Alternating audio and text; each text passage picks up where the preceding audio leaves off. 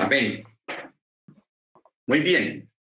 Estamos en el libro de números, en el capítulo 5, verso 1 en adelante. Libro de números. Bendito sea el nombre del Eterno. Entonces vamos a, a desglosar este campamento, este campamento, estoy leyendo y, hablando, esta paracha que se llama Nasó, la paracha Nasó. Esta paracha Nasó tiene como significado para decir, pero también habla, sigue hablando del censo, el censo. ¿Ok? Muy bien. Estamos en el capítulo 5 de números. Vamos a mirar aquí una parte muy interesante que en ella nos vamos a concentrar. Dice así, el Eterno habló a Moche para decir, ordena a los hijos de Israel que envíen fuera del campamento fuera del campamento. Aquí vamos a descubrir algo, hermanos, de que generalmente teníamos la noción de que cuando hablaba del campamento era, eh, hablaba de un solo campamento, pero realmente habían tres campamentos en uno. Vamos a mirar. Pero terminemos el texto.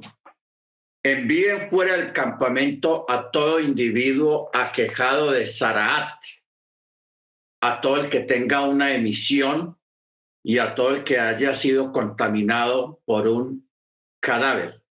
Tanto a varón como a mujer expulsarán a las afueras del campamento, los expulsarán para que no contaminen sus campamentos donde yo resido en el interior de ellos. ¿Se da cuenta?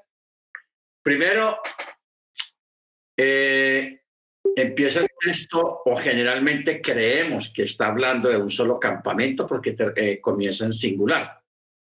Pero aquí, en el verso 3, ya está hablando de los otros campamentos. Por eso dice, tanto al varón como a la mujer expulsarán.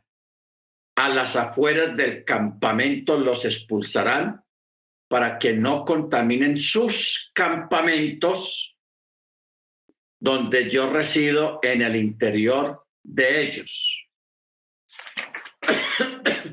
Muy bien. Allí en el desierto habían tres campamentos a la hora de acampar. Primero, el área al interior de las cortinas del atrio era el campamento de la Chejiná, de la presencia divina, o sea, en la tienda, ese era el primer campamento. O sea, donde estaba ubicada la tienda de la cita. Y alrededor de esa área estaba el lugar donde acampaban los levitas, los leviim, como se enuncia explícitamente en la sección de Bemidbar. Y esa área constituía el campamento de los Levín. Y de ahí hasta el final del campamento de los estandartes, o sea, donde estaban distribuidas las tribus, las doce tribus, que estaban bien distribuidas alrededor de la tienda de la cita, que era el punto central, o sea, al final del de los estandartes en las cuatro direcciones cardinales era el campamento de los israelitas, o sea, las doce tribus. Ahora bien, el que era aquejado del Sarat, o sea, lepra, era enviado fuera de todos los tres campamentos, o sea, no se podían acercar ni a la tienda de la cita ni al campamento de los Leviim. Ni, ni tampoco podía estar en el campamento de los estandartes, o sea, donde estaban las doce tribus. O sea que el aquejado de Saraat era enviado fuera de todos ellos.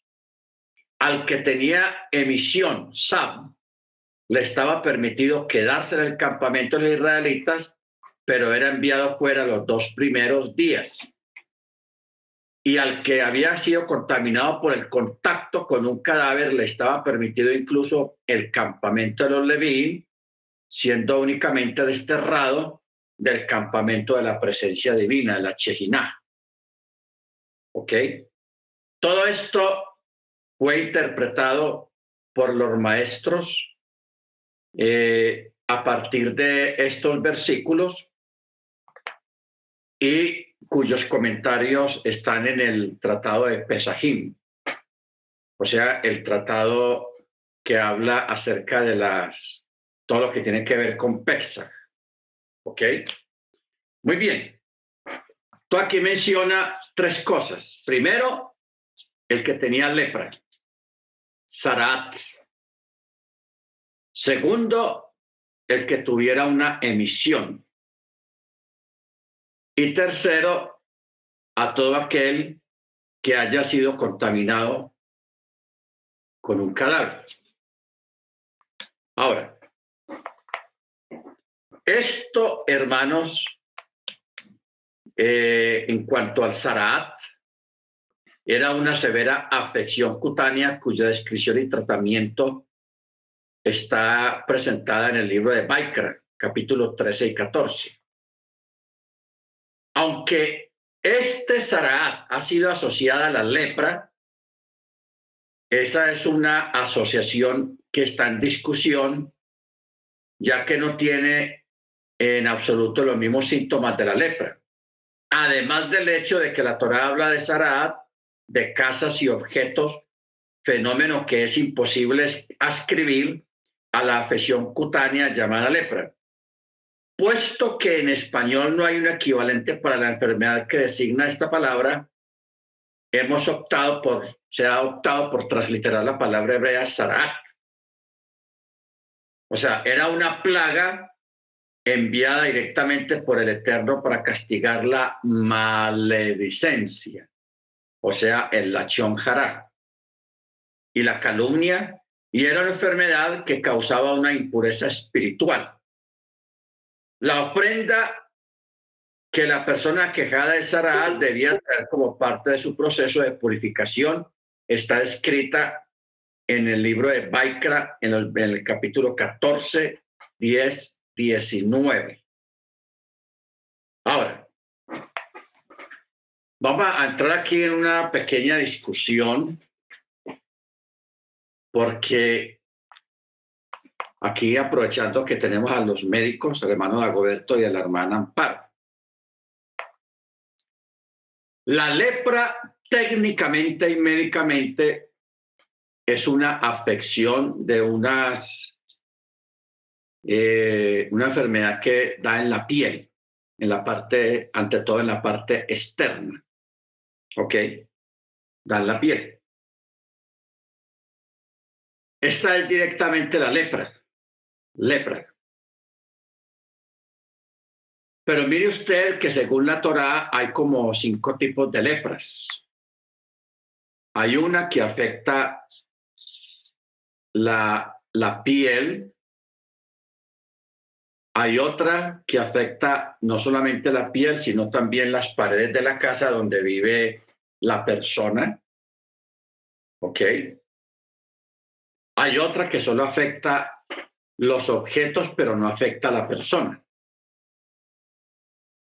Y la, el asunto es que la mayoría de las lepras que menciona aquí la Torá son lepras que, lepra que no tiene que ver con la enfermedad en sí de la lepra, de la infección cutánea, que eso dura para toda la vida porque todavía no hay cura. No hay cura para la lepra. Entonces el Eterno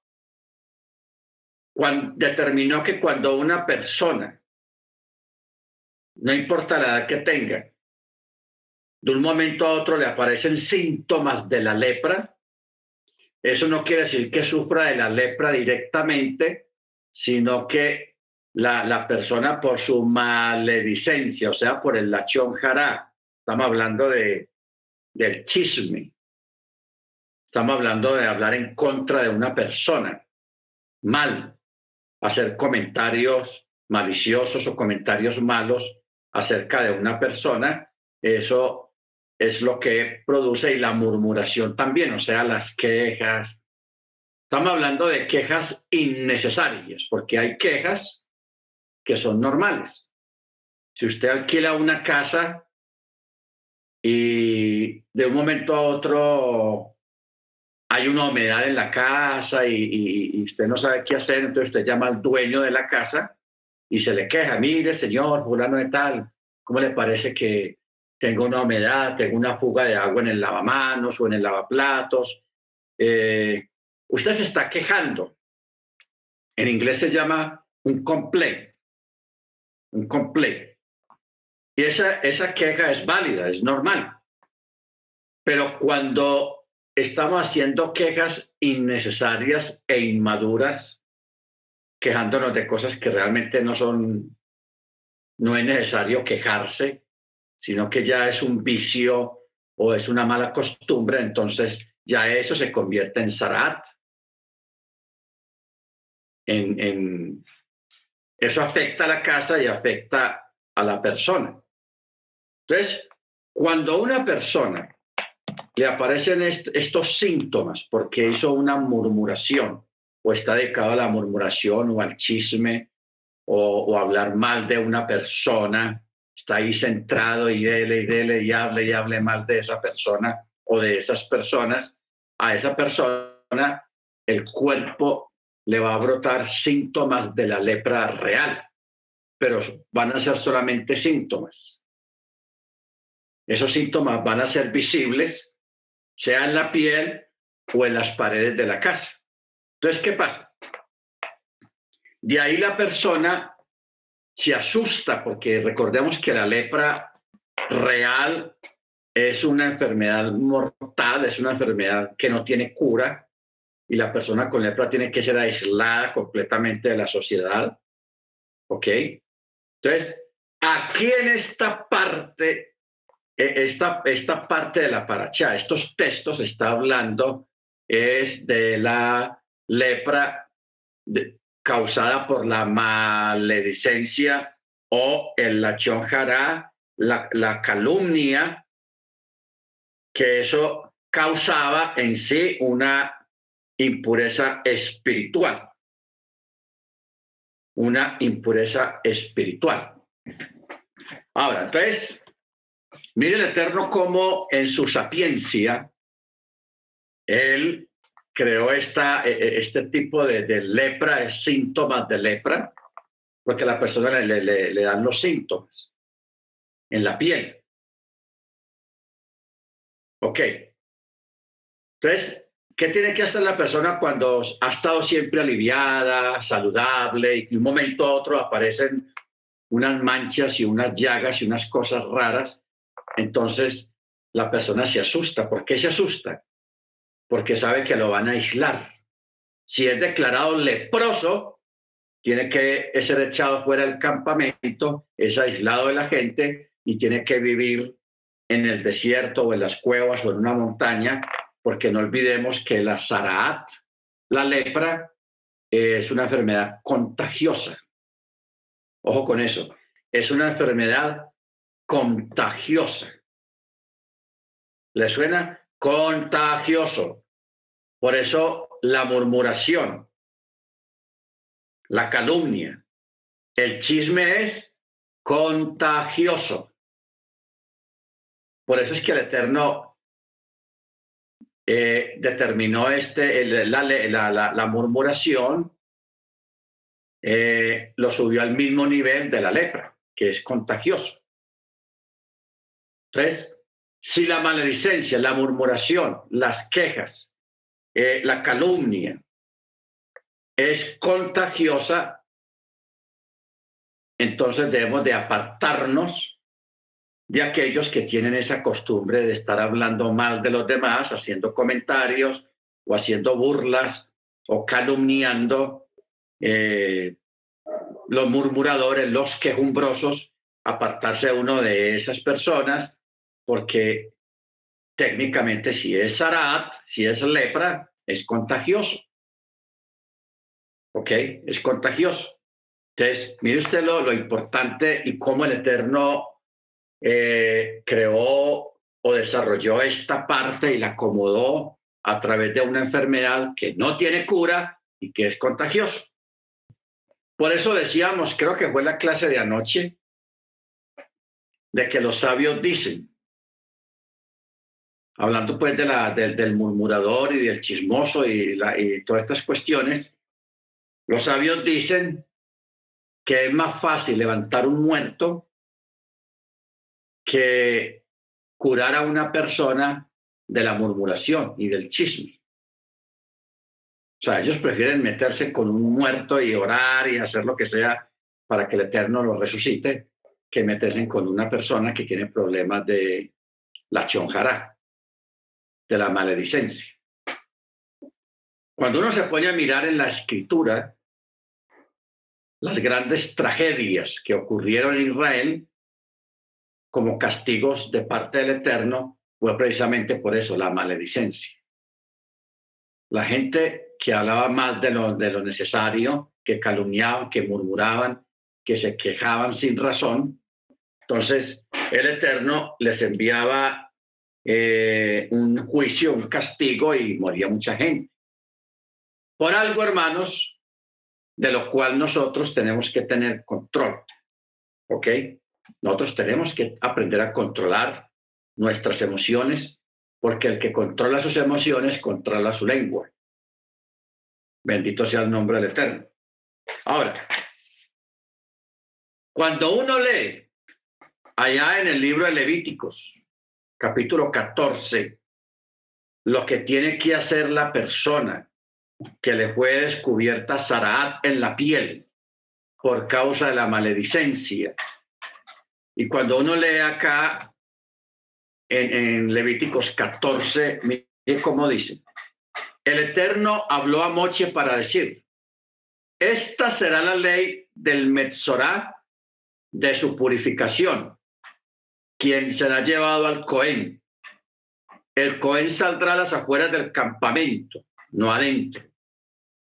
Y el Cohen mirará, y aquí que la afección del Saraat ha sanado del Metzorá. El Cohen ordenará para el que se purifica se que tomara dos pájaros vivos, de esos que hacen mucho ruido, puros, traer madera de cedro, lana carmesí e hisopo. El Cohen ordenará y se degollará uno de los pajarracos, uno de los pájaros, en un recipiente de barro sobre agua de manantial. En cuanto al pájaro vivo, lo tomará así como la madera de cedro, la lana carmesí y el hisopo, y los, los mojará junto con el pájaro vivo en la sangre del pájaro degollado sobre agua del manantial deberá rociar siete veces sobre el que se purifica de, la lepra, lo purificará y enviará alivio al pájaro vivo sobre el campo abierto. El que se purifica deberá ser tevilá, rasurar todo su cabello y lavarse en agua, o sea, hacer tevilá, y después del tevilá un baño, y se volverá puro. Después de esto ya podrá entrar al campamento, pero deberá estar de fuera de su tienda siete días. Al séptimo día rasurará todo su cabello, su cabeza, su barba, sus cejas, y rasurará todo su cabello y sumergirá todas sus vestimentas, lavará su carne en agua y se volverá puro. Al octavo día deberá tomar dos corderos sin defecto y una cordera de un año sin defecto y tres décimos de efa de sémola mezclados con aceite y un log de aceite. Y el Cohen realiza la purificación. No, el Cohen que realiza la purificación pondrá al hombre que se purifica junto con ellos delante del Eterno a la entrada de la tienda de la cita. Y el Cohen tomará un cordero y lo traerá para ofrenda de culpa junto con el log de aceite y lo enmecerá en vaivén delante del Eterno. Bueno, Mire usted, hermano, lo costosito que le sale a una persona el pecado de la maledicencia, la chonjara. tiene que conseguirse dos corderos, dos pajarracos, de esos que hacen mucha bulla. Tiene que conseguirse una, un pedazo de madera, un trozo de madera de cedro. No puede ser de otro, de otro árbol, tiene que ser de cedro. Traer lana carmesí y un hisopo. Tres cosas.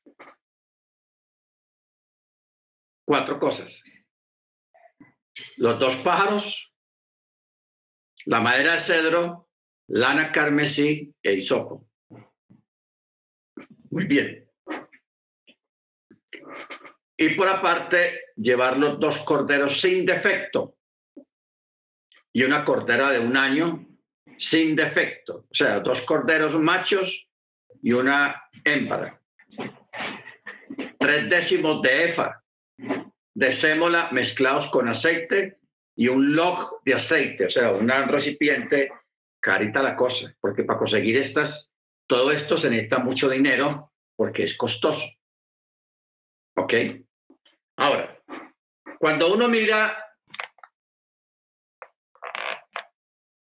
el, lo que significa cada uno de estos objetos, porque es que no, no, nos podemos quedar leyendo, ah, sí, un pedazo de cedro, ah, sí, se consigue cualquier parte.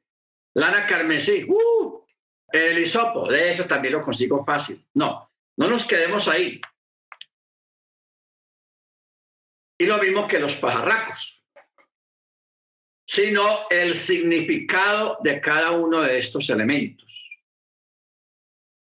que es la madera de cedro, qué significan los dos pajarracos, que pirrian y hacen bulla y bulla y bulla, y si usted los tiene en una jaulita al lado suyo, usted trata de conversar con una persona, usted no puede hacerlo porque el ruido que producen los animales es fastidioso y no deja hablar, no deja oír. ¿Ok? Ojo con eso. Los dos pajarracos hacen mucha bulla, todo momento. Y si usted trata de sostener una conversación con otra persona, con los pajarracos al lado, no puede porque ellos hacen bulla y bulla y bulla y usted no se puede concentrar, ni puede oír bien, ni la otra persona te va a oír bien lo que tú estás diciendo. ¿Por qué? Porque los pajarracos están ahí con su bulla estorbando. ¿Ok? La madera de cedro. En Judea, o sea, en Israel, el cedro es el árbol más grande, que, más alto, que crece más alto que los demás árboles en Israel.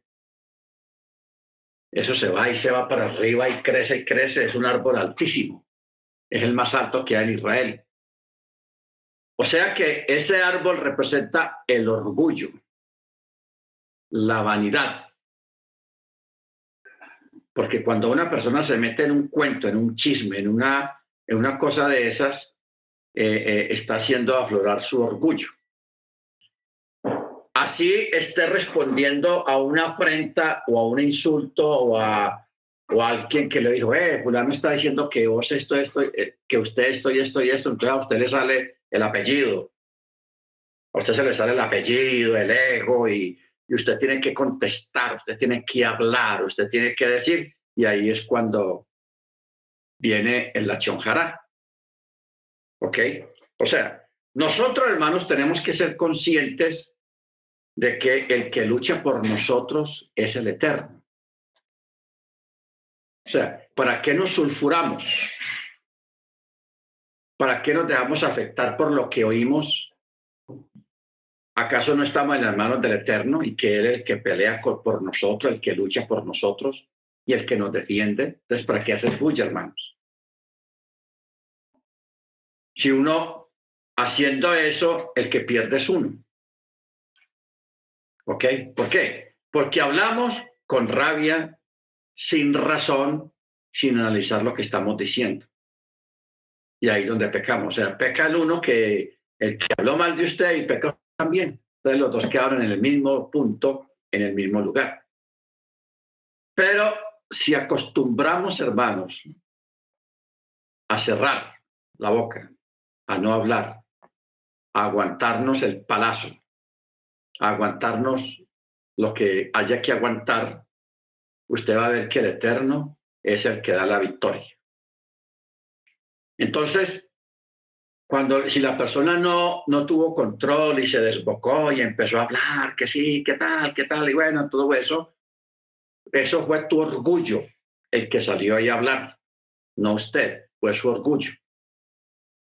Todo el Eterno, para quebrarle su orgullo, lo manda a que usted vaya y se consiga un pedazo de ese árbol que se llama cedro como dice el salmista, los cedros del Líbano. ¿Para qué? Cuando tú llevas el, el, pedazo de madera en la mano y lo mires, tú, castiga, castigues tu orgullo. Y recuerda que ahí va en ese pedazo de madera, ahí va tu orgullo. Y porque por tu orgullo es que lo tenés en la mano. ¿Ok? Luego está la lana carmesí.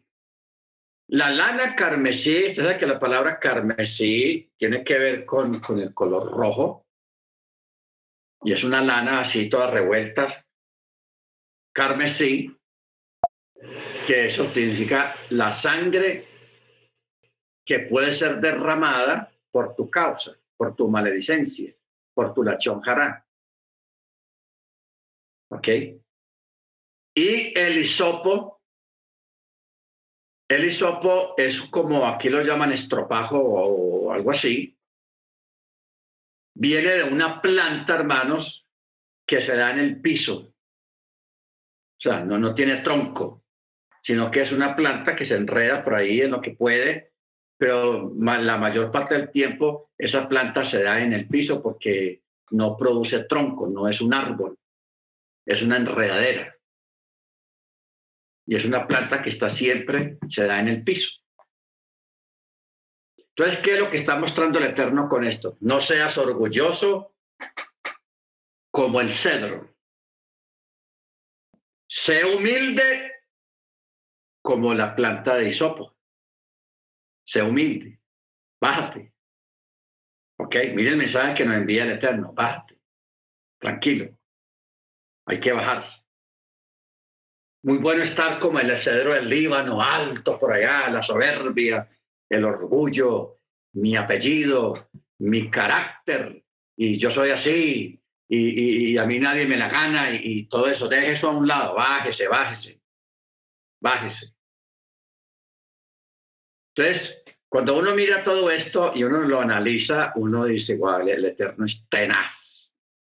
Con cosas prácticas y sencillas nos envía mensajes, nos pone en el lugar que debemos de estar y nos recuerda que somos polvo, ¿ok? Que somos polvo. Y nos recuerda también de que tenemos que controlarnos, tenemos que tener control. Cuando usted crea, cuando usted crea que hay que gritar, que hay que, hablar duro, cállese. No diga nada. Y cuando usted crea que hay que guardar silencio, hable. Pero mire usted, cuando usted crea que hay que guardar silencio, puedes hablar. ¿Ok? Bendito el Eterno. Entonces, eh, una vez una, una persona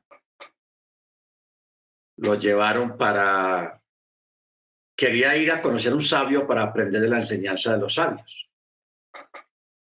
Y la persona feliz, voy a ir donde un sabio, me voy a sentar a escuchar al sabio, hablar y hablar, y yo voy a escuchar y a escuchar. Y sí, se fue para allá. Los llevaron a la casa del sabio y el sabio lo recibió, y pueda, siga, siéntese. Entonces el sabio, las primeras tres horas no le dijo ni una palabra. La persona ahí esperando que el sabio le hablara. Y nada, el sabio no le hablaba. No le dijo nada. A las tres horas el sabio le dijo así, venga conmigo, sígame. El sabio se fue al jardín y empezó a, a, a quitarle a las plantas las hojas que estaban empezando a secar, o sea, hacerle mantenimiento al jardín. Le quitaba las hojas secas y dejaba las hojas verdes. sin decirle una palabra al muchacho. Entonces,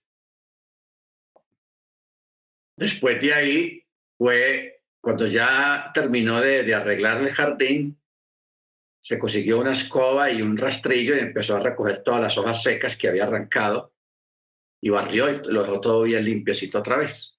Pero ya el jardín tenía otra cara por el mantenimiento que le dijo.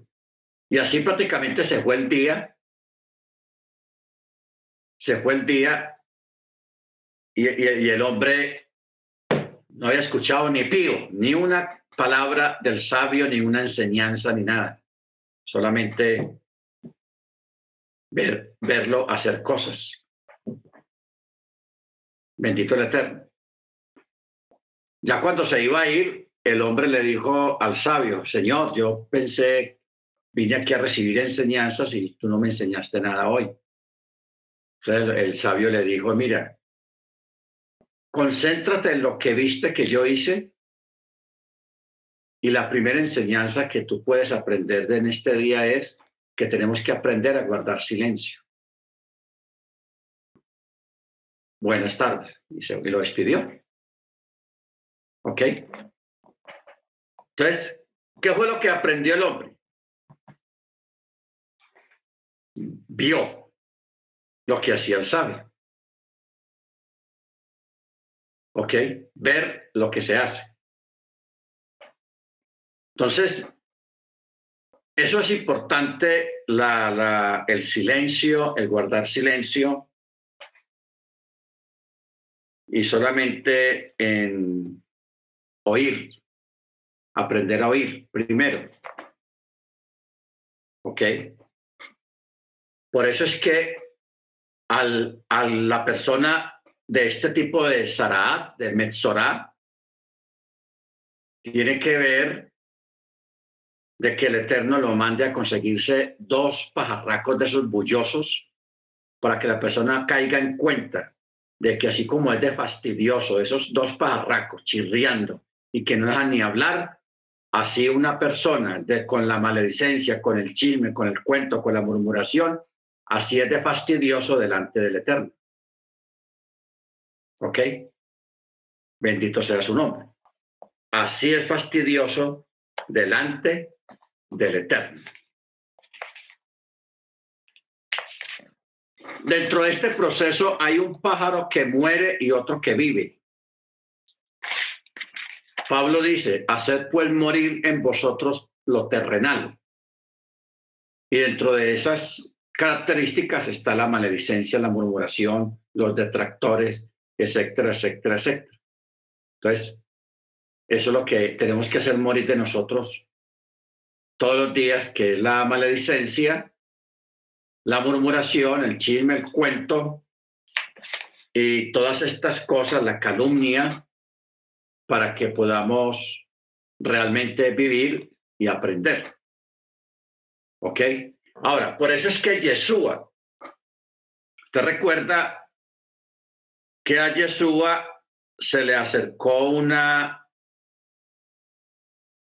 un leproso si usted mira bien el, el, relato, el, el, leproso nunca le dijo a Yeshua, sáname. No. Él le dijo, si puedes, si quieres, puedes limpiarme, porque lo que él necesitaba era una purificación. O sea, la palabra que pusieron ahí en la Biblia, limpiar, no es correcta. Lo que el leproso le dijo a, Yeshua fue, si tú quieres, puedes purificarme o sea, declararme puro. ¿Por qué Yeshua no lo declaró puro? Él mismo, si él podía hacerlo. Porque Yeshua sabía qué tipo de pecado y por qué esa persona estaba en esa condición. Era por malediciente, por chismoso, por, en fin, por todas esas cosas. Entonces, Yeshua lo, lo que hizo fue que lo mandó al sacerdote. Ve y muéstrate al sacerdote. O sea, cumpla el requerimiento de la Torah referente a este tipo de lepra. Entonces, por eso Yeshua lo manda al Beit Hamikdash, al templo. Yeshua lo manda ante el sacerdote para que lo examine. Y Yeshua lo manda a presentar la ofrenda que ordenó Moche, que es lo que está en Levíticos capítulo 14. ¿Ok? Entonces, por eso el leproso ya sabe todo el proceso y sabe que tiene que llevar dos pájaros vivos, la madera de cedro, el hisopo, eh, la ir al presentarse ante el sacerdote y luego cuando ya estaba terminado todo el proceso, a los ocho días tenía que llevar los, los tres corderos, dos machos y una hembra. ¿Ok? Baruch Ahora, el acto bondadoso de Yeshua hacia el leproso era el concepto rabínico de una de las características del Mesías cuando él viniera. Por eso, en, el Tratado de Sanedrín 98b dice que su nombre, uno de los nombres del Mesías, se le llamaba el erudito, el leproso, o el erudito leproso. ¿Cómo está escrito en Isaías 53.4? Que dice, ciertamente llevó él nuestros pecados y sufrió nuestros dolores, pero nosotros le tuvimos por leproso, herido y afligido por Elohim. Entonces, en el texto hebreo dice la palabra leproso. O sea, eh, el texto dice, vamos a, mirar el texto porque tenemos el texto hebreo, dice, Agen halayenu, hunasa, umajeobeinu sabalam, baanajenu, hachabenuhu, nagua mujer Elohim emeune. Entonces, menciona la palabra nagua, nagua, que significa herido o enfermo. Al español lo tradujeron de esa manera como enfermo, pero en realidad la implicación de la palabra es enfermo de lepra. Eso es lo que significa la palabra nagua, enfermo de lepra. O sea, no es de alarmarnos, que Jesús haya tocado al leproso, lo cual es el cumplimiento de Isaías 53, lo cual debía hacerse patente en su cuerpo. En su cuerpo. Ahora, por eso es que los e, es, increíble, uno, uno queda asombrado cuando uno lee los escritos rabínicos. Cuando hablamos de los escritos rabínicos, Estamos hablando de la literatura talmúdica y la literatura de los sabios que no, ellos no creen en Yeshua como Mesías.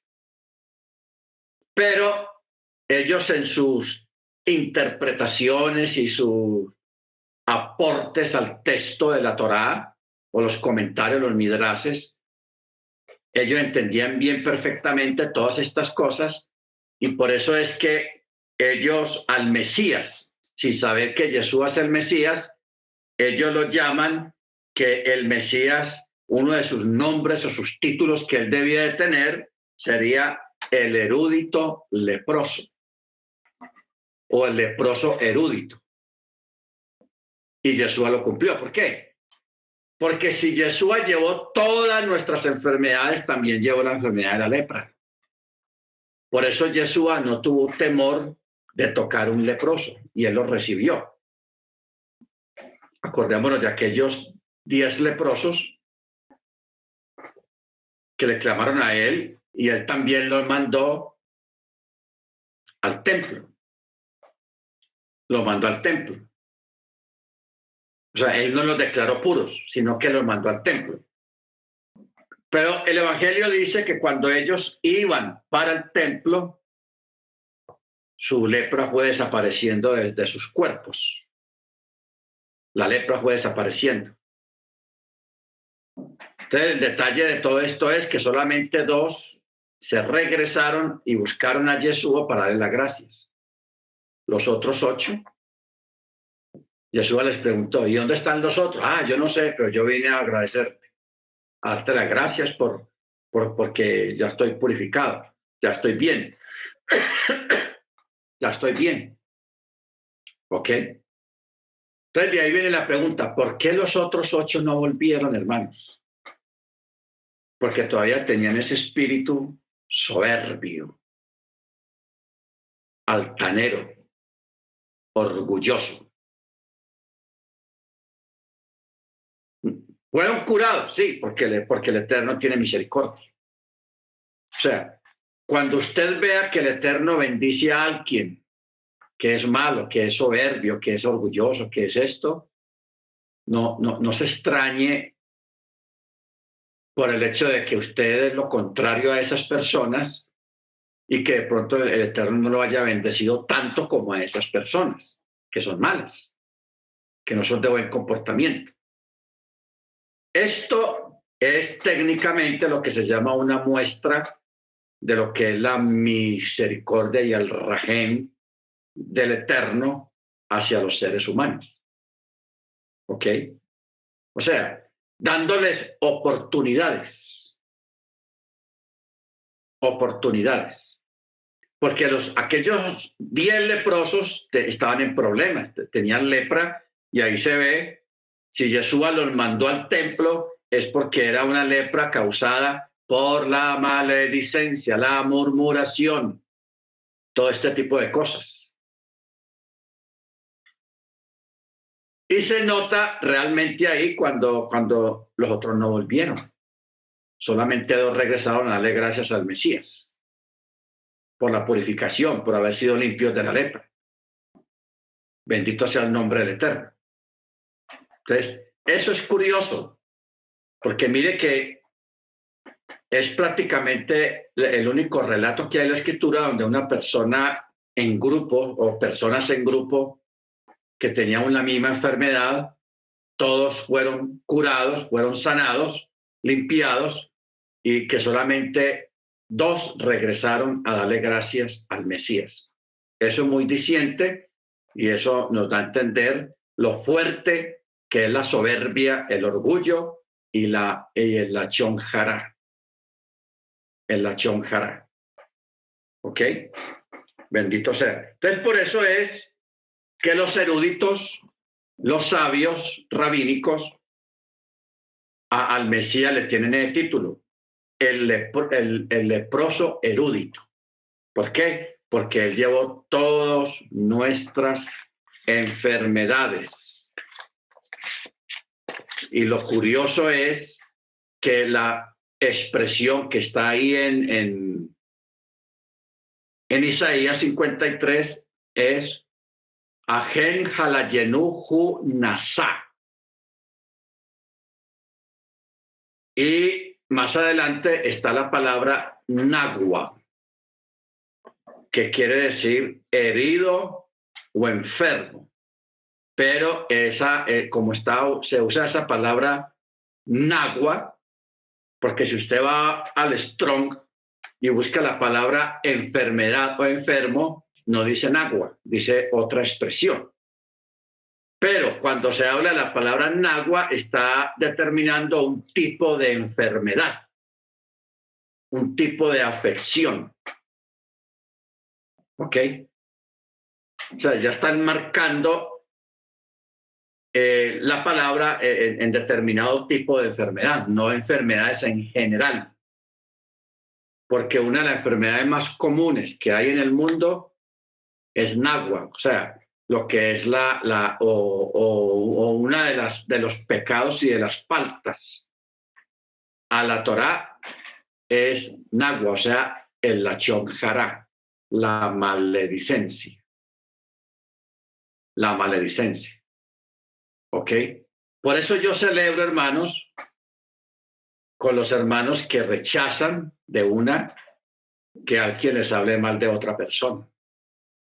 Si usted se acostumbra a rechazar eso desde un principio de una conversación con una persona, eso es muy saludable para usted. Eso es una bendición para usted y de verdad que te va a librar de muchos males. Porque el corazón, el oído, la carne le gusta oír cuentos y chismes de las personas. Y la, y la lengua pica, eso pica, uy, ya la persona, usted ya quiere hablar, ya quiere, pero si usted de un principio corta, corta, vas a vivir más tranquilo, vas a vivir mucho mejor y de verdad que la vida va a ser muy buena para todos aquellos que aprendemos a, a, tener control sobre lo que oímos. ¿Ok? A poner una, una, un sedazo, un sedazo a, nuestro corazón, a nuestros oídos, y que usted sea tenga ese templo y esa capacidad de usted escoger lo que usted quiere oír y rechazar lo que usted no quiere oír. Especialmente en cosas que tienen que ver con eh, los, los dichos o las palabras. Muy bien. Luego está hablando de la contaminación por un cadáver. Ya esto lo hemos explicado ya varias veces acerca de, lo que ocurre cuando un cuerpo de un ser humano o de un animal ha fallecido, ya sus signos vitales se suspendieron, que eso técnicamente se llama la muerte. No hay signos vitales, la persona no respira, el corazón ya no, no bombea sangre dentro del cuerpo. Entonces, eso técnicamente es lo que llama muerte. Entonces, ya de ahí, cuando ocurre eso, comienza un proceso dentro del cuerpo. Comienza un proceso de descomposición. Un proceso de descomposición que el cuerpo lentamente comienza a generar gases, porque nosotros por dentro tenemos pues mucho aire, el aire que emana de los intestinos por el trabajo que, que realiza el, el, estómago y todo eso. Por eso es que nosotros dependemos del aire y para respirar. Todo eso comienza a salir del cuerpo y todo comienza en un proceso lento de descomposición natural. Esa descomposición, hermanos, pues lógicamente para los seres que están vivos todavía no es muy saludable. No es saludable. Por eso es que el Eterno al pueblo hebreo les ordenó que cuando alguien muera dentro del campamento del pueblo hebreo, tiene que ser enterrado el mismo día que fallece. No hay que dejarlo guardadito para el otro día mientras viene el papá o la mamá o la esposa o el hijo o el que sea o el hermano que está lejos para que lo vea por última vez. No, eso en la Torah no está enseñado de esa manera. El mismo día lo enterrará, o sea, no se caiga el sol y quede un cadáver expuesto, porque para el otro día va a estar más descompuesto todavía y va a ser malo para la salud de las personas que están cerca. ¿Se da cuenta? Entonces, por eso el Eterno ordenó que inmediatamente sea enterrado. Pero las personas que estuvieron cerca del cuerpo del, del fallecido, ellos sí tienen que hacer una un rito de purificación porque la persona estuvo cerca de un cadáver, fuera de un hombre o un animal, porque son varias cosas de las que nosotros debemos de estar apartados. Es de un cadáver, de un hombre o un animal, eh, también de aquel que tiene lepra, estar apartados, ¿ok? Entonces, por eso es que allá en Proverbios dice un texto, Proverbios 5, 16, 18 dice, se habrán de derramar tus fuentes por las calles y tus corrientes de aguas por las plazas, sean solamente tuyos y no de extraños contigo. Sea bendito tu manantial y alégrate con la mujer de tu juventud. Baruch bendito su nombre. Entonces,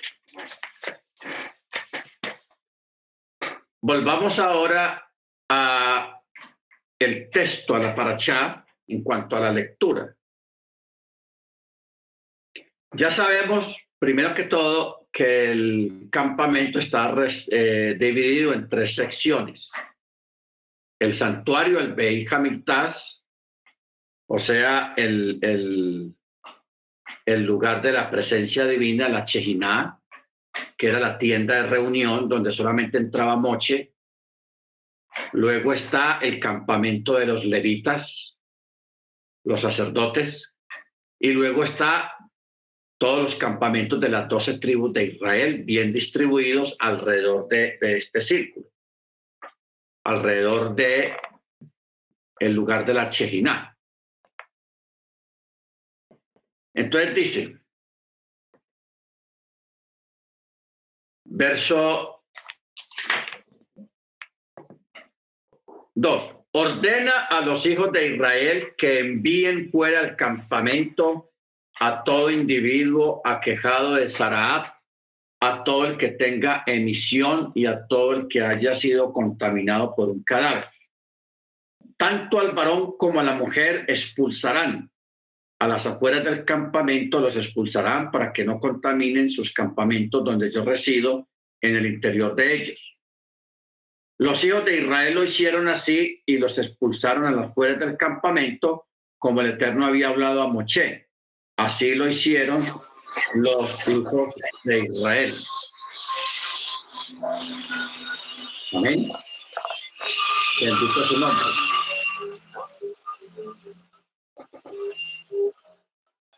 Verso 5. El Eterno habló a Moche para decir, habla a los hijos de Israel un hombre o una mujer que cometa cualquiera de todos los pecados del ser humano al cometer un delito contra el Eterno y tal persona se haga culpable, deberá, deberán confesar su pecado que hayan cometido y deberán restituir su deuda en su monto principal, añadiéndole su quinta parte, y se la dará a quien él le deba.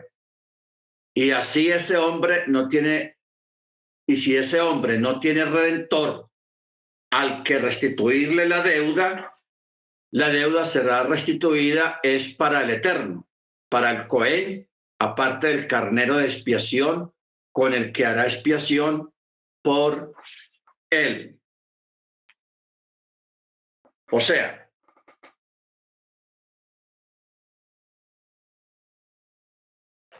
cuando habla de cometer un delito contra el Eterno, aquí la Torá volvió a escribir en este lugar la sección que trata acerca del que roba y jura en falso con respecto al robo. ¿Ok? Esto que acabamos de leer acá está hablando de del que robó algo a alguien. A alguien. Un robo.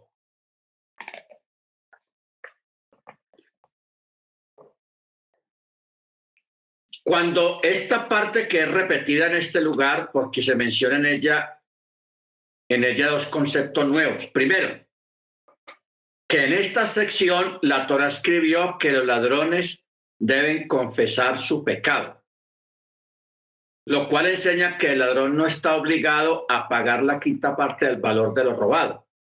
Eso se llama homesh. Así como tampoco llevar al templo una ofrenda de culpa, hacham, por el testimonio del testigo, sino hasta que él mismo confiese el asunto del robo. Segundo, el concepto enunciado en esta sección se refiere al objeto robado de un prosélito, el cual es entregado a los Juaní si el prosélito murió y no tuvo herederos. Por eso habla si este hombre no tiene redentor. ¿Qué quiere decir que no tiene redentor? Que la, la víctima a quien se le robó murió y no tiene descendientes quienes puedan recibir lo que el, el que le robó quiera devolver lo robado y la quinta parte de lo robado.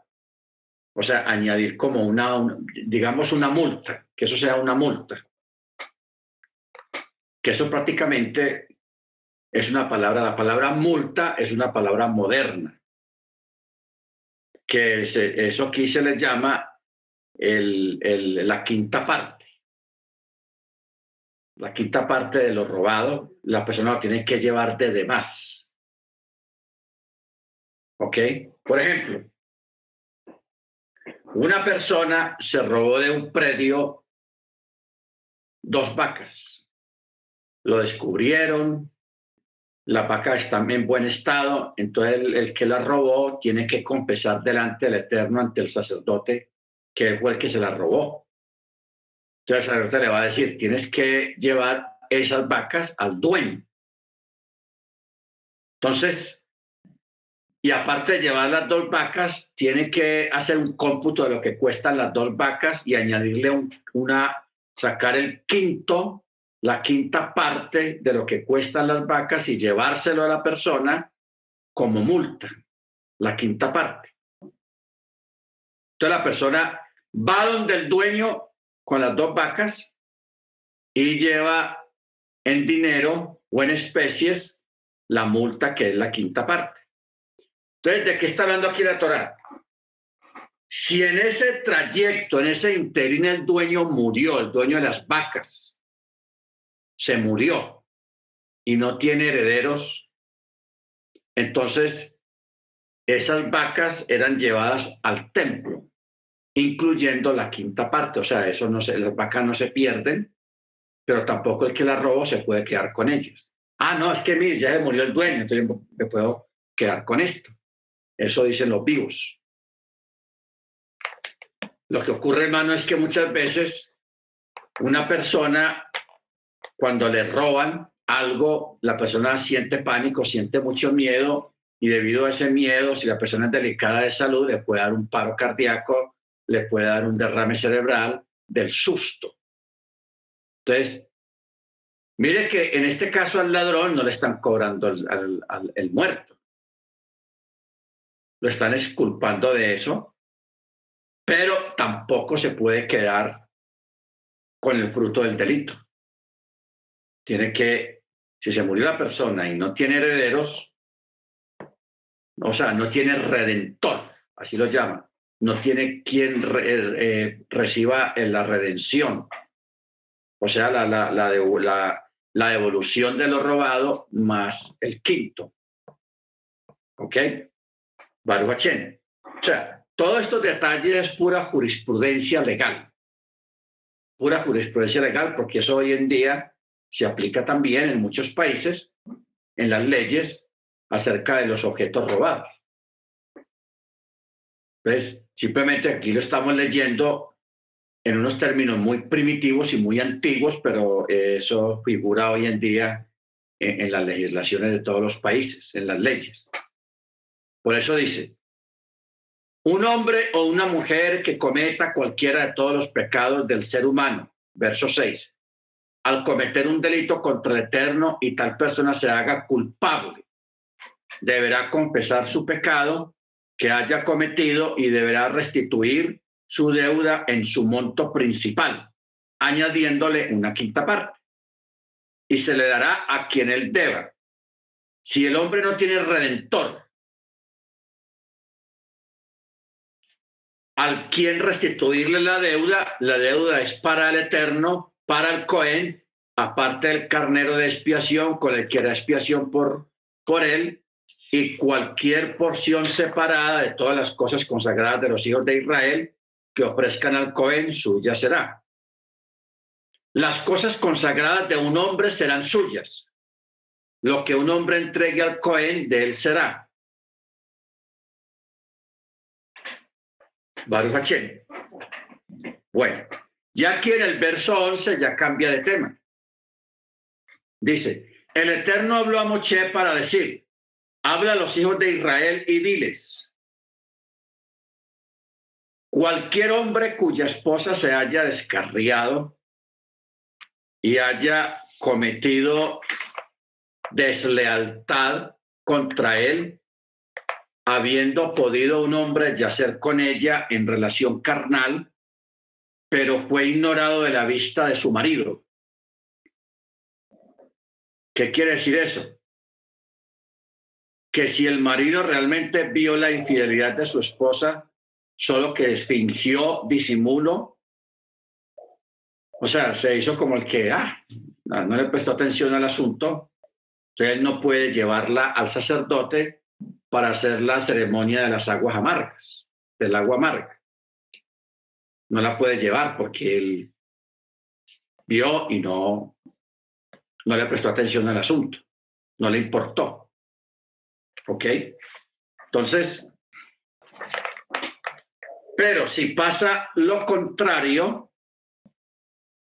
y le llega a él un espíritu de celos, entonces ya él llevará a la esposa al Cohen y traerá su ofrenda por ella, una décima de parte de una efa de harina de cebada.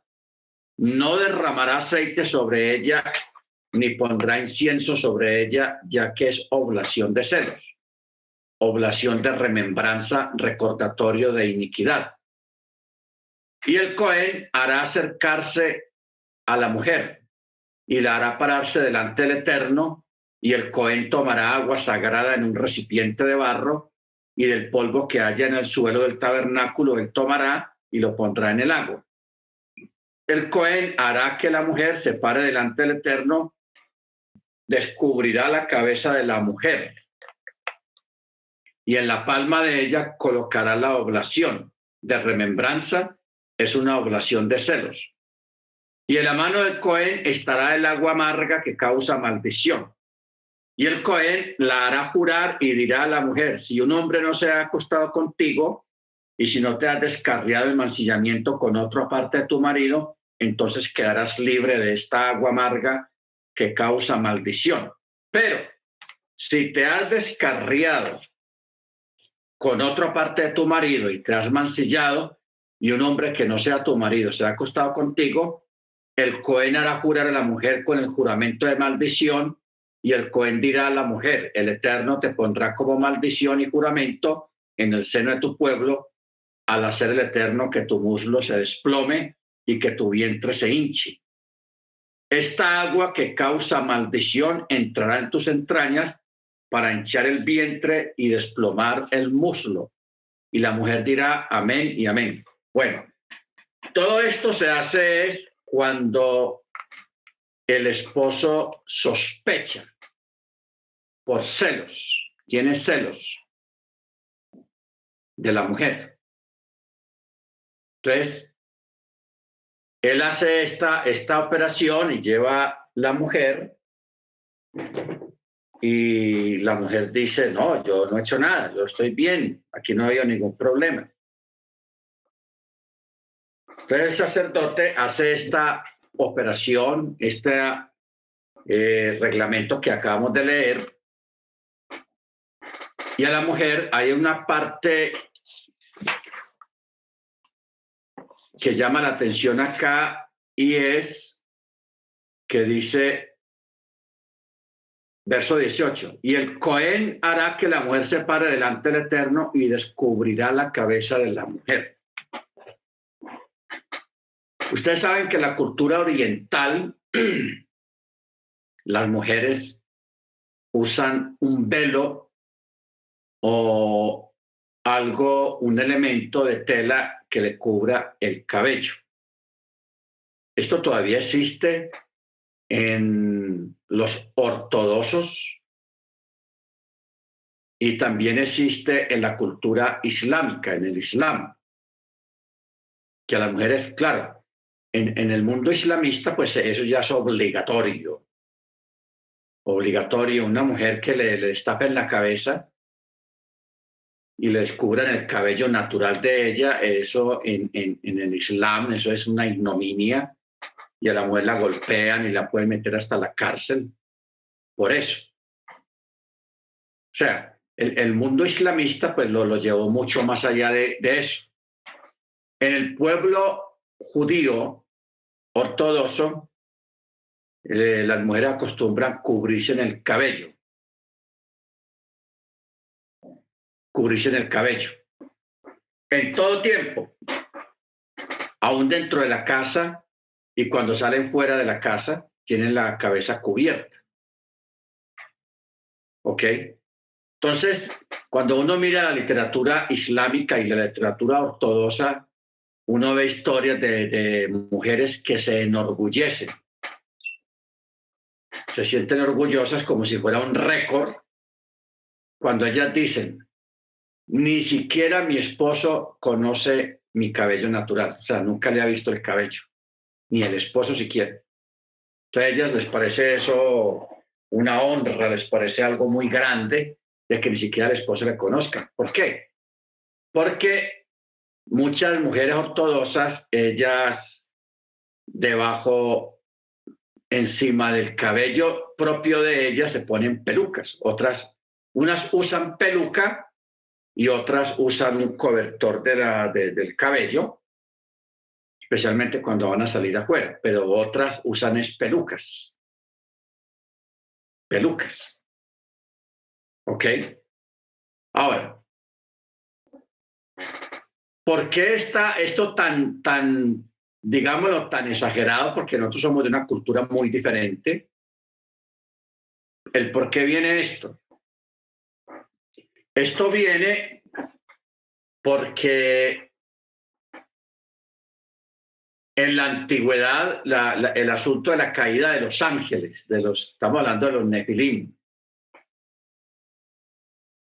el texto allá en Génesis, cuando dice que las mujeres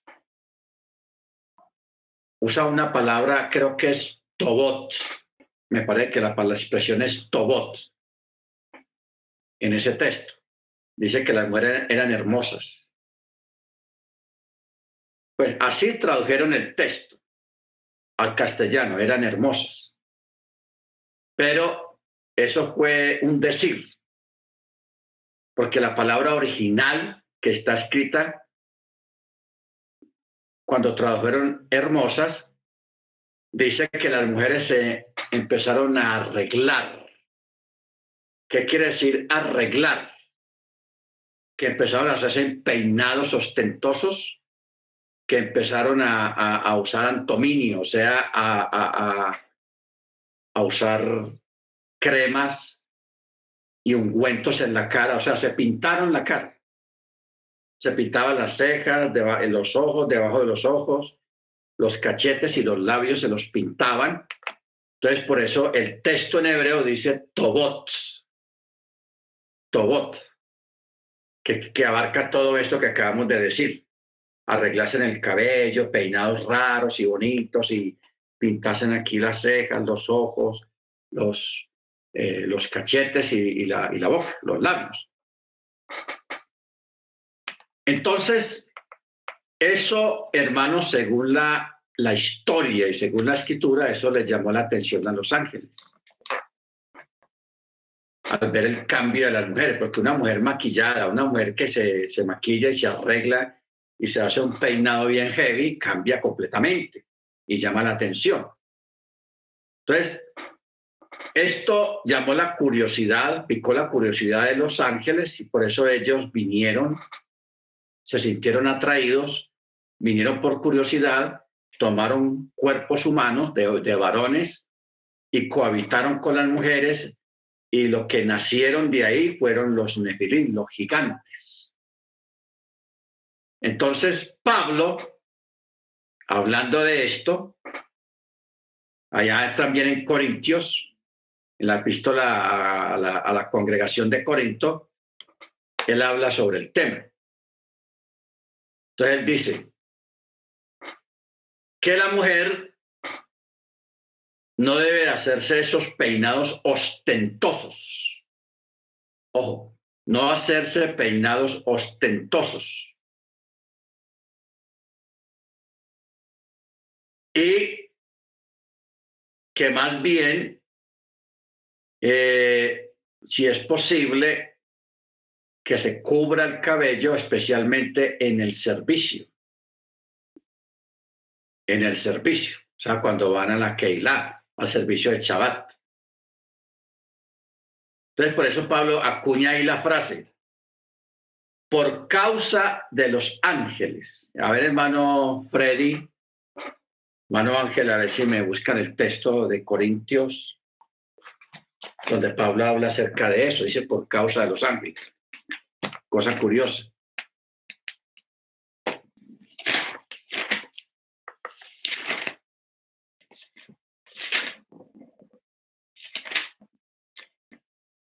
Ah. Mover, primera Corintios 11:10. 11:10. Gracias, hermano. Dice, Leámoslo a partir del verso 7. No, verso 4. Dice, todo varón que ora o profetiza teniendo algo sobre la cabeza afrenta su cabeza. Pero toda mujer que ora o profetiza con la cabeza descubierta afrenta su cabeza. Pues es igual a una que ha sido rapada, o sea, que se rapó toda la cabeza. Porque si la mujer no se cubre, que se trasquile, y si es vergonzoso para la mujer estar trasquilada o rapada, que se cubra. Pues el varón ciertamente no debe cubrirse la cabeza, ya que es imagen y gloria de Elohim, pero la mujer es gloria del varón. Porque el varón no procede de la mujer, sino la mujer del varón. Y porque el varón no fue creado por causa de la mujer, sino la mujer por causa del varón. Por esto, la mujer debe tener señal, ojo, de autoridad, señal eh,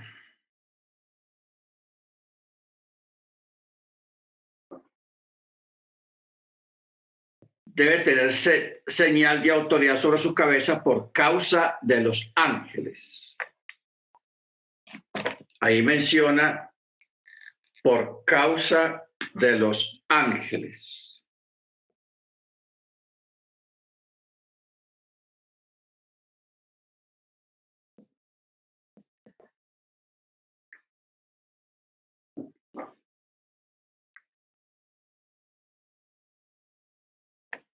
Sí, el verso 10.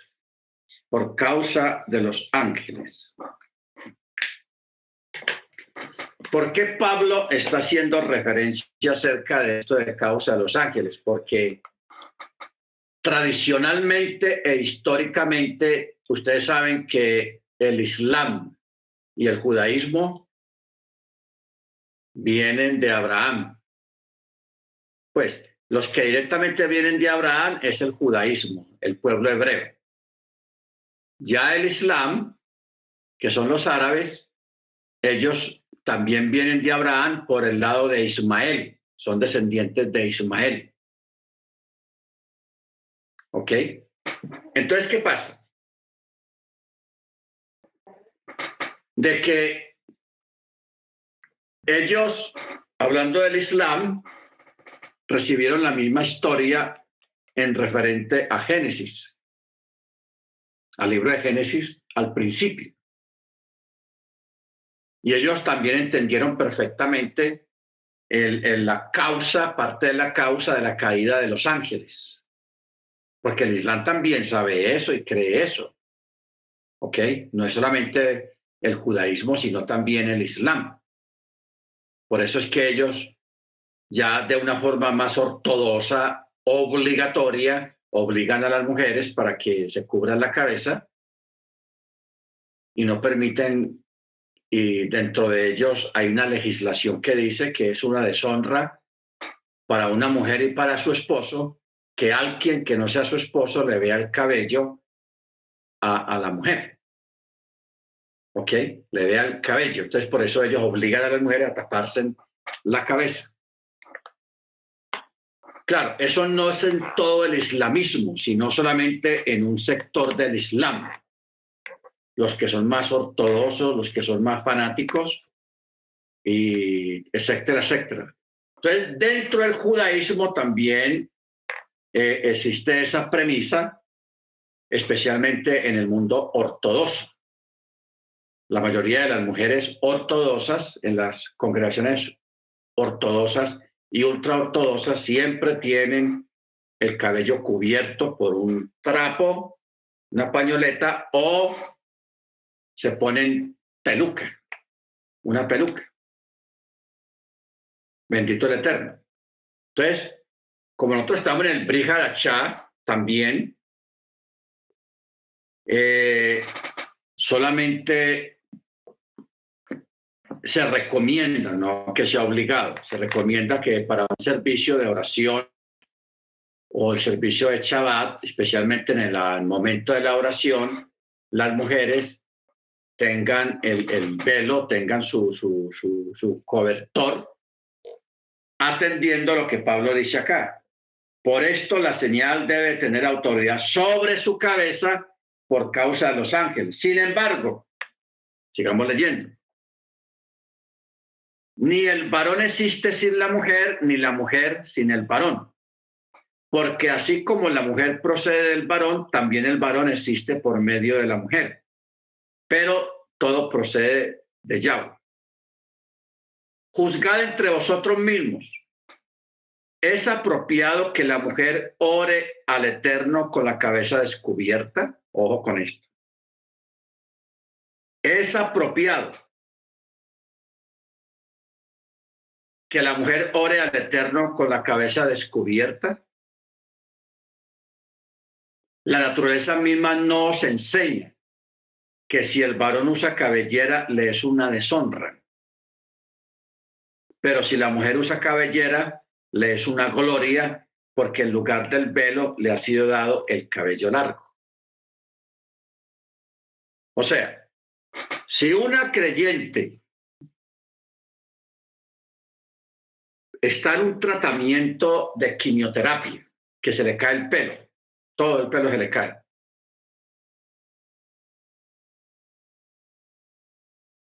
Esa, esa persona, esa mujer creyente, para ir a, para hacer una oración en su propia casa o en la congregación, debe cubrirse la cabeza, ponerse una peluca o ponerse una pañoleta.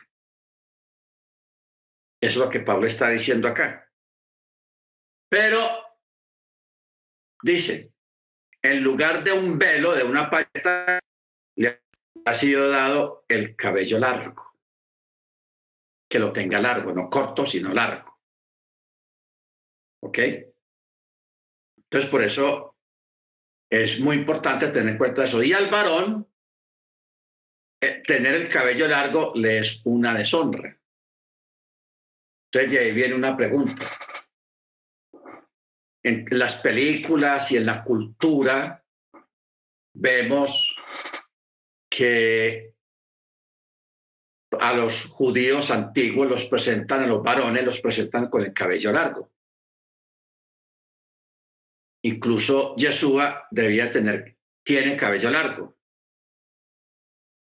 Johanán tenía un cabello porque sobre él nunca pasó tijera, nunca, nunca. ¿Por qué? Porque él era nazareo. No que había nacido en Nazaret, sino que había hecho voto de Nazaret el inmersor. Juan muere como a los 30, 31 años. Se imagina el cabello largo que debía tener Juan, teniendo en cuenta que él desde que nació nunca se le había cortado el cabello. Hay una ceremonia en el judaísmo, no recuerdo el nombre, donde al niño varón le cortan el cabello por primera vez a los tres años, cuando cumple tres años. le cortan por primera vez en su vida, le cortan el cabello. Incluso se hace una ceremonia para esto y una fiesta. Hay una ceremonia para el corte del cabello a los tres años. Entonces, la pregunta es, ¿por qué ahora Pablo está hablando, ya quiere establecer una distinción entre los varones y las mujeres? A las mujeres es dejarse crecer el cabello y al varón es deshonroso dejarse crecer el cabello. Por eso dice verso 14, la naturaleza misma nos enseña que si el varón usa cabellera, le es una deshonra. Le es una deshonra. Baruch o sea, tener el cabello largo.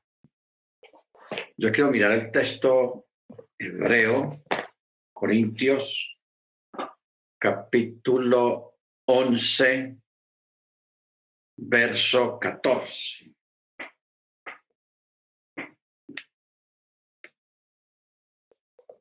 La naturaleza misma nos enseña que al hombre le es deshonroso dejarse crecer el cabello. Pero si una mujer tiene el cabello largo, le es una tiferet, o sea, una corona, una honra, porque su cabello le es dado como cobertura.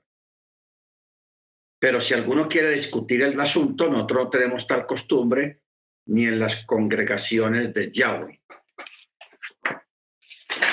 Entonces vamos a mirar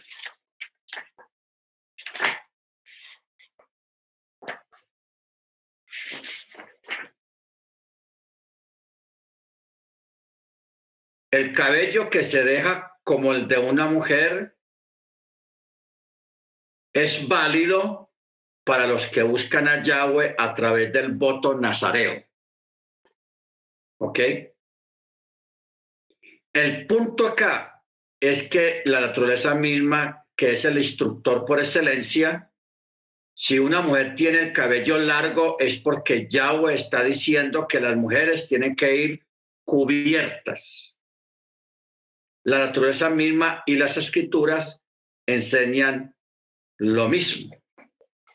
O sea, la naturaleza enseña lo mismo. Por eso, culturalmente y tradicionalmente, las mujeres siempre, siempre han tenido el cabello largo y lo deben de tener largo porque Pablo dice por causa de los ángeles y porque la mujer es la gloria del varón. ¿Ok? O sea, ¿dónde está esto? El verso 7 dice, pues el varón ciertamente no debe cubrirse la cabeza, ya que es imagen y gloria de Yahweh. Pero la mujer es gloria del varón. Porque el varón no procede de la mujer, sino la mujer del varón. Y porque el varón no fue creado por causa de la mujer, sino la mujer por causa del varón. Por esto, la mujer debe tener autoridad sobre su cabeza por causa de los ángeles. Bueno, entonces aquí tenemos una, una aclaración eh, dada por el mismo Rab Shaul acerca de este tema y para que todos nosotros lo tengamos en cuenta. ¿Ok? Baruch la corona de la mujer es su cabello, el tiferet, es su cabello. Largo, no cortico, sino largo. Y la corona del varón es Yahweh. Entonces, y ahí saltamos a otra pregunta. Si acabamos de leer lo que dice Pablo en el verso 4. Todo varón que ora o profetiza teniendo algo sobre la cabeza, afrenta su cabeza. Afrenta su cabeza.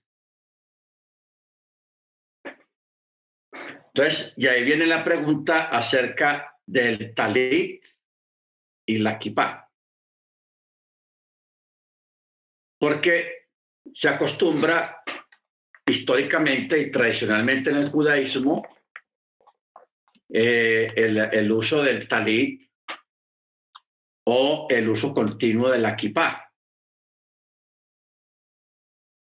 La kippah, hermanos, es rabínica, no es un mandamiento. El usar kippah no es mandamiento del Eterno, sino que los judíos, ellos crearon la kippah o un cobertor como una forma de guardar respeto en la presencia del Eterno. ¿Por qué? Porque el talit está excluido, oído con esto, el talit está excluido de tener algo sobre la cabeza.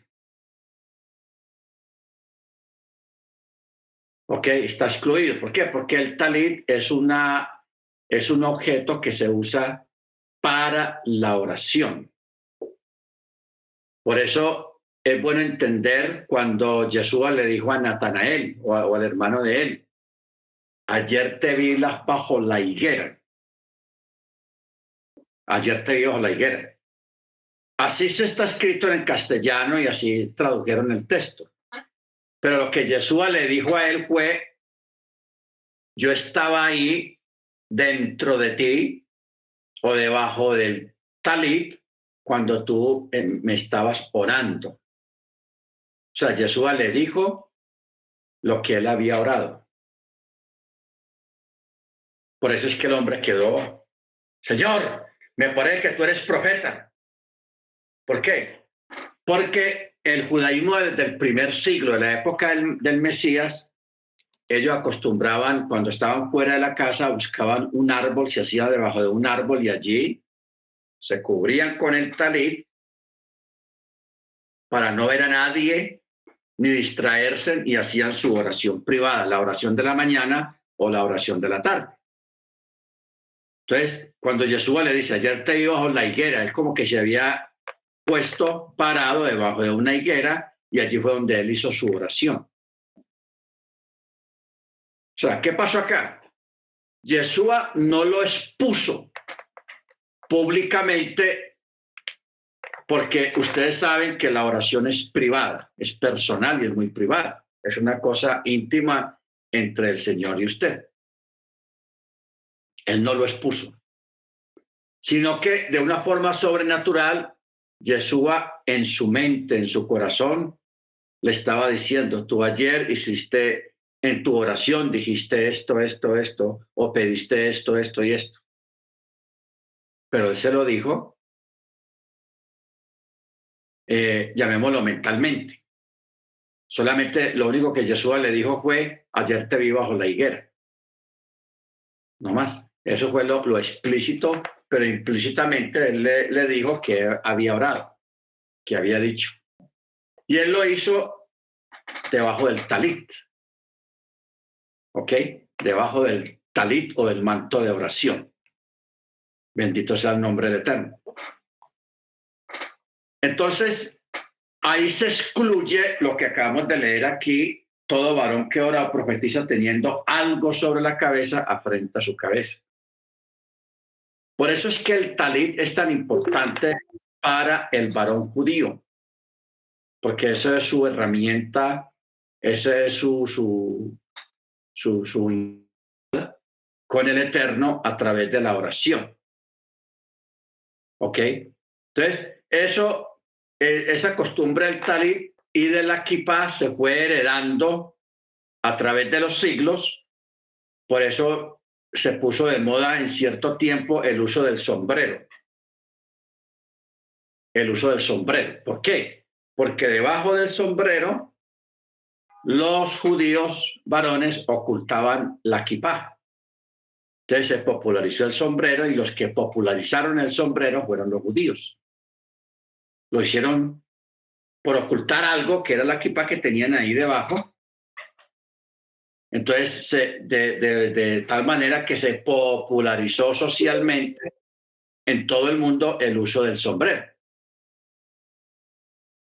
Baruch Entonces, es bueno que nosotros tengamos en cuenta esta parte, hermanos, porque este, este orden que está estableciendo aquí el apóstol me parece muy interesante y más interesante cuando él hace alusión a los ángeles.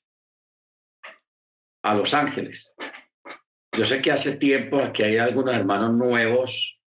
Bueno, aquí no están porque están en servicio, pero hay unos hermanos nuevos que no han escuchado todavía la enseñanza de los ángeles.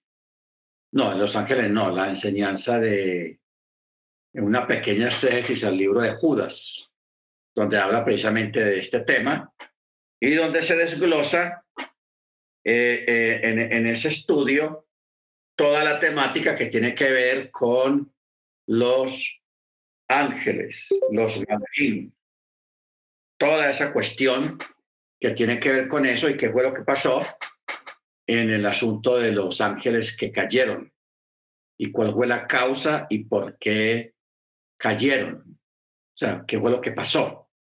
Bendito sea el nombre del Eterno. Bueno, si hay algún hermano que quiera preguntar algo, porque estos son temas álgidos que dentro del cristianismo nominal ha creado mucha controversia acerca del cabello largo para las mujeres y el cabello corto para los varones, etcétera, etcétera, etcétera. ¿Alguien quiere aportar algo o preguntar algo? Bien pueda hacerlo, hermanos.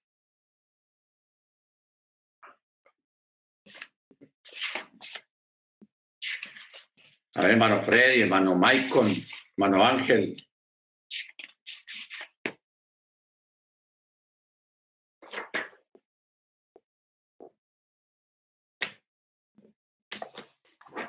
Bueno, entonces vamos, pasemos al capítulo 6.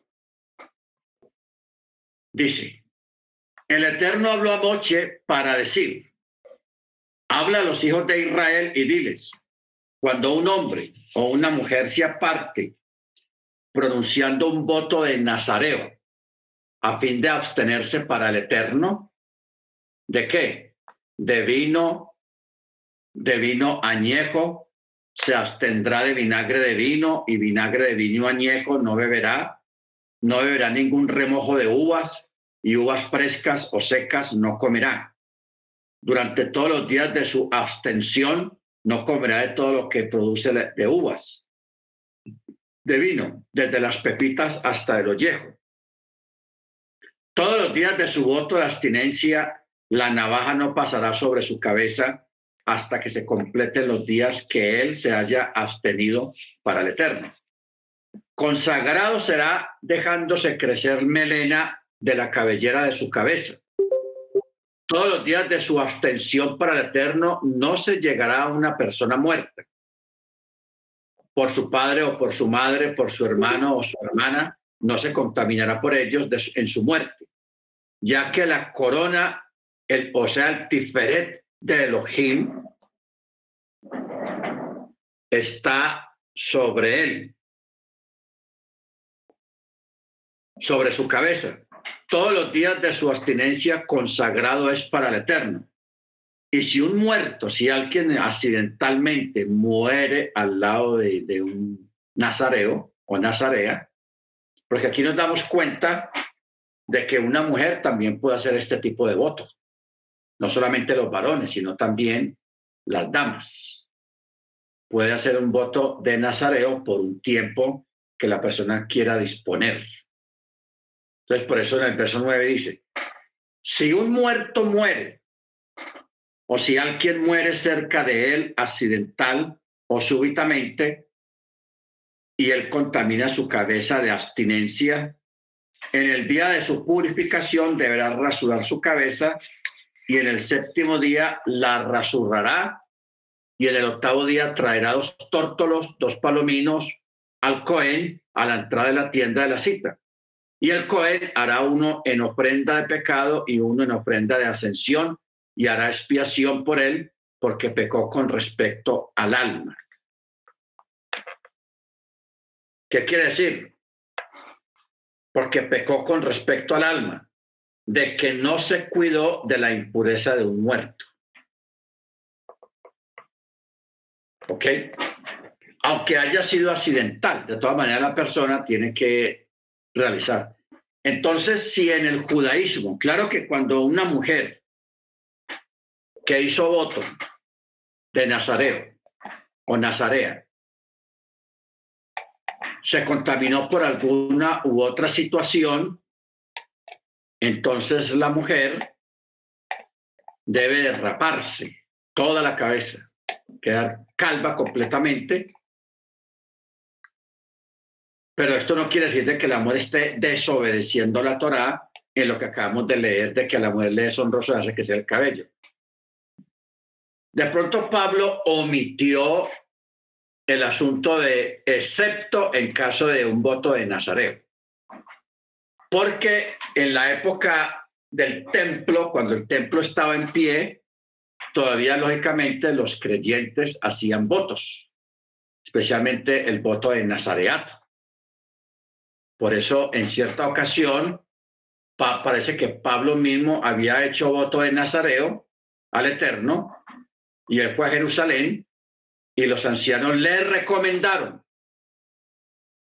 que para que la gente no hablara cháchara de Pablo, porque él tenía muchos enemigos, aún dentro de las mismas Keilot eh, y en el judaísmo, entonces los ancianos de Jerusalén, o sea, Jacob, Juan, le recomendaron de que ellos se dieron cuenta de que habían unos judíos creyentes también que iban a levantar el voto de Nazareo, entonces le recomendaron a Pablo, a, ve con ellos, paga el costo del cierre del voto y hazlo con ellos, para que no se diga acá lo que la gente está diciendo de ti, o sea, para callar los malos comentarios, los chismes y los cuentos de la chonjara que había en contra de Pablo. Todo esto se interrumpió, este tipo de votos se interrumpió cuando vino la destrucción del templo. Porque ya ustedes recuerdan que para cuando se terminaba el voto había que llevar dos corderos, dos tórtolas o dos palominos, eh, unas ofrendas especiales en especie que se llevaban, sea, la ofrenda de pecado, la ofrenda de ascensión y de expiación. Entonces, al no haber templo, pues ya cesó el asunto de los votos de Nazareato, de Nazareo. Por eso hoy en día, actualmente, no se puede hacer ese tipo de voto por cuanto no existen las condiciones, no hay templo y ya cesaron los sacrificios de animales. Entonces, por eso usted ve que el judaísmo hoy en día no promueve el voto de Nazareo el voto de Nazareo, perdón, no lo promueve, ni existe ya. ¿Por qué? Porque no hay templo. Bendito su nombre. Pero si existen otro tipo de votos, otro tipo de votos que sí se pueden hacer, que no necesariamente son votos que tengan que ver con sacrificios de animales o ofrendas en especie en un templo. Hoy en día hay personas que hacen votos, por ejemplo, de hacer ayuno todos los viernes, un ejemplo, porque en Shabbat no se puede hacer ayunos. Pero hay gente que sí hace votos de hacer ayuno los viernes antes del Shabbat, todos los viernes durante un mes o dos meses. Eso es un voto. ¿Ok? Ofrecer ayunos al Eterno. Normal. O sea, existen muchos tipos de votos que sí se pueden realizar, que sí se pueden cumplir al Eterno, pero hay que cumplirlos hay que hacerlo si nosotros lo prometimos. Amén. Baruch Bendito sea su nombre. Por eso dice, hermana Senia. Sí, perdón. ¿Por qué no se puede hacer ayuno en Shabbat?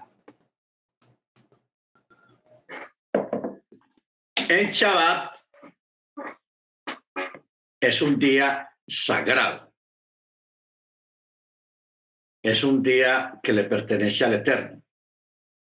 Entonces, en ese día no se pueden hacer votos, en ese día no se hacen matrimonios, o sea, no se celebran matrimonios, En ese día no se celebran que los 15 o, o el, el, el Bar Mitzvah tampoco se puede celebrar en Shabbat. O sea, el Shabbat es tan sagrado, tan santo, que ese día no se puede hacer absolutamente nada, ni votos, ni ayunos, ni vigilias tampoco. No se pueden hacer vigilias en Shabbat. ¿Ok? O sea, el Shabbat es intocable, en dos palabras. no es negociable con nada, es intocable completamente.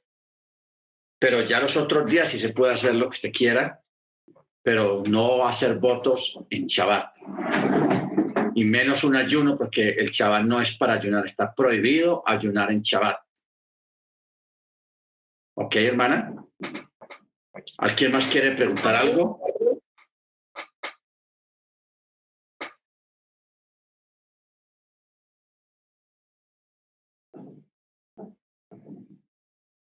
Bueno, el hermano pregunta, a ver,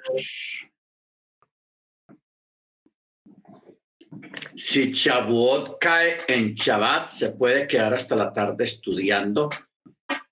El asunto es que Chabuot nunca va a caer en Shabbat. Siempre cae del after Shabbat, o sea, después del Shabbat. Siempre. Ah, porque los, las siete semanas se cuentan exactamente con las semanas regulares. Entonces, por eso siempre va a caer al final de la séptima semana, que es un Shabbat. Y ya después sigue el primer día de la semana. Entonces, por eso no, no hay peligro ni hay problema de realizar algo alusivo a la fiesta de Shavuot, hacerlo en Shabbat. No hay ningún problema. Sea, no, no, no cae nada. No hay de qué preocuparse por eso. Por eso, esta noche los hermanos que puedan, quieran, que hacen hasta tarde estudiando la Torá, sí, más que todo en vigilia, estudiando la Torá, lo pueden hacer. ¿Ok? Lo pueden hacer. Se juntando tres o en la casa solos, estudian Torah esta noche. Amén. Lo puede hacer hasta la una, dos, tres de la mañana o hasta la madrugada. Lo pueden hacer porque ese es día de estudio, porque remembranza. La fiesta es aniversario de recibir la Torah, la venida de la Torah al mundo. Amén. Bendito sea su nombre. ¿Quién más, hermanos? ¿Alguien desea o aportar algo más?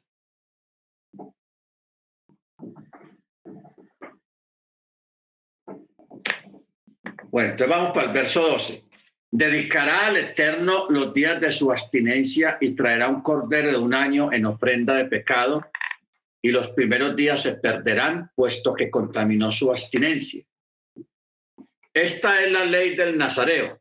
En el día que se completen los días de su abstinencia, él se hará llegar a la entrada de la tienda de la cita. Ofrecerá su ofrenda al Eterno, un cordero de un año sin defecto en ofrenda de ascensión, una cordera, o sea, una hembra de un año sin defecto en ofrenda de pecado y un carnero sin defecto en ofrenda de paz y un cesto de panes ácimos, o sea, sin levaduras, o gasas de sémola revueltas en aceite y obleas ácimas ungidas en aceite y sus oblaciones y sus libaciones. El Cohen lo ofrecerá delante del Eterno y realizará el servicio de su ofrenda de pecado y de su ofrenda ascensión.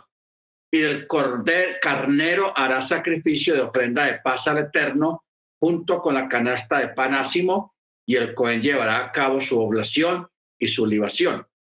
El nazareno o el nazareo rasurará su cabeza de abstinencia a la entrada de la tienda de la cita y tomará el cabello de su cabeza de abstinencia y lo pondrá en el fuego que está debajo del sacrificio y ofrenda de paz. O sea que el cabello no se tire a la basura ni se regala a otra persona para que haga pelucas, sino que se quemará al fuego.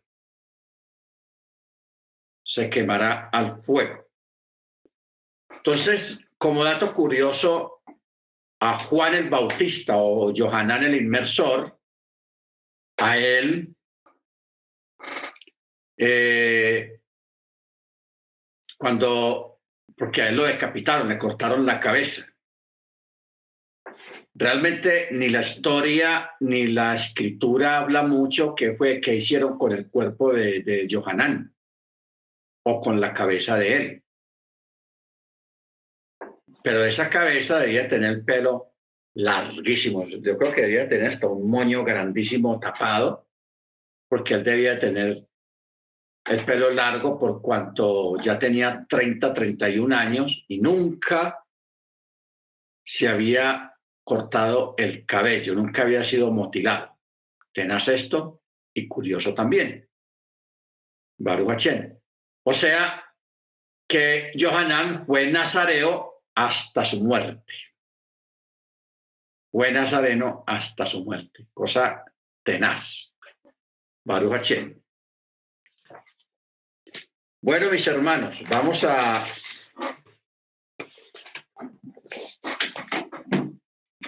parar acá en esta parte